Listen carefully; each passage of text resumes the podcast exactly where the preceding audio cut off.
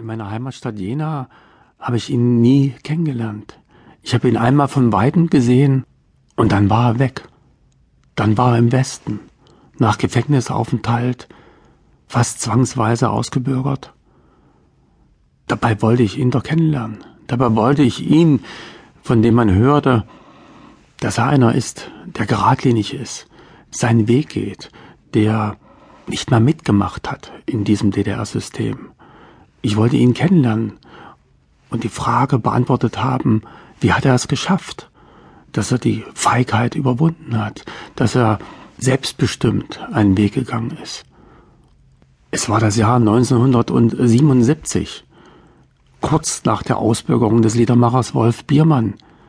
Jürgen wurde abgeschoben aus dem Gefängnis in den Westen und ich erlebte ein Verfahren an der Universität, was doch in mein Leben einschneidend war. Ich erlebte, wie ich rausgeschmissen worden bin aus der Universität, nur weil ich meine Meinung gesagt habe. Und ich hätte gerne mit Jürgen gesprochen, weil er hatte genau das Gleiche erlebt. Vorher, vor mir, einige Jahre zuvor, war er aus dieser Friedrich-Schiller-Universität in Jena entfernt worden.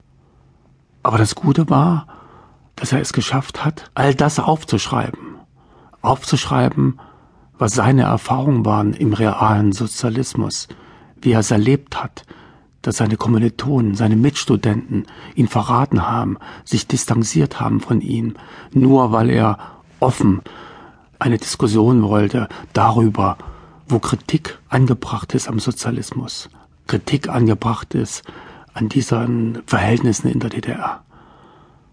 Und so war es für mich eine Lebenshilfe, ein Buch in der Hand zu haben, was hineingeschmuggelt worden ist vom Westen in den Osten.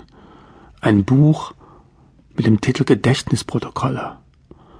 Und in diesem Buch von Jürgen habe ich genau das gefunden, was sich abspielte an dieser Friedrich-Schiller-Universität. Habe ich genau das gefunden, was ich dachte und fühlte. Er hat es vermocht, es in Worte zu fassen. Er hat es vermocht, es auf den Punkt zu bringen wie Menschen sich angepasst haben an dieser Universität, wie sie entgegen ihrer eigenen Überzeugung geredet haben. Und das hat mir gezeigt, dass es gelingen kann, dass jemand klar und deutlich die Dinge benennt, dass jemand die Worte dafür findet, die Situation in der DDR zu beschreiben, kritisch, mit dem System, aber respektvoll mit den Menschen, die funktionieren im System.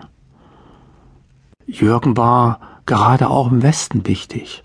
Jürgen war einer von uns in West-Berlin, einer, der, ja, die Mauer nicht akzeptiert hat, der von West-Berlin aus hineingestrahlt hat in die DDR, der uns von West-Berlin aus etwas mit an die Hand gegeben hat.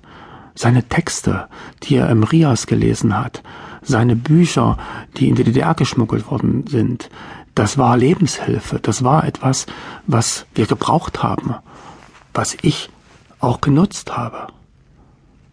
Ich bin bis heute dankbar, dass ich seine Vernehmungsprotokolle, seine Erfahrungen, die er im Gefängnis gesammelt hat, dass ich die gelesen habe, weil all das an Erfahrung, was er in diesen Vernehmungsprotokollen aufgeschrieben hat, das war für mich Stütze, Lebenshilfe im Gefängnis. Wenn ich dieses Buch nicht gelesen hätte, weiß ich nicht, wie es ausgegangen wäre.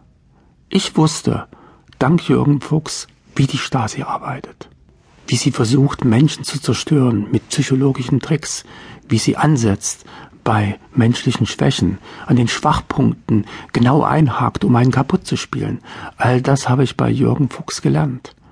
Und gerade das Buch Vernehmungsprotokolle ist ein großes Werk deswegen, weil es mit klaren, analytischen Blick aufzeigt, wie Stadtsicherheit arbeitet, weil es sehr konkret ist, weil es ganz persönlich auch ist und die Gedanken und Gefühle eines Menschen darstellt, der in den Fängen der Stasi ist und der auch bereit ist, offen zu schildern, an welchen Stellen er schwach war.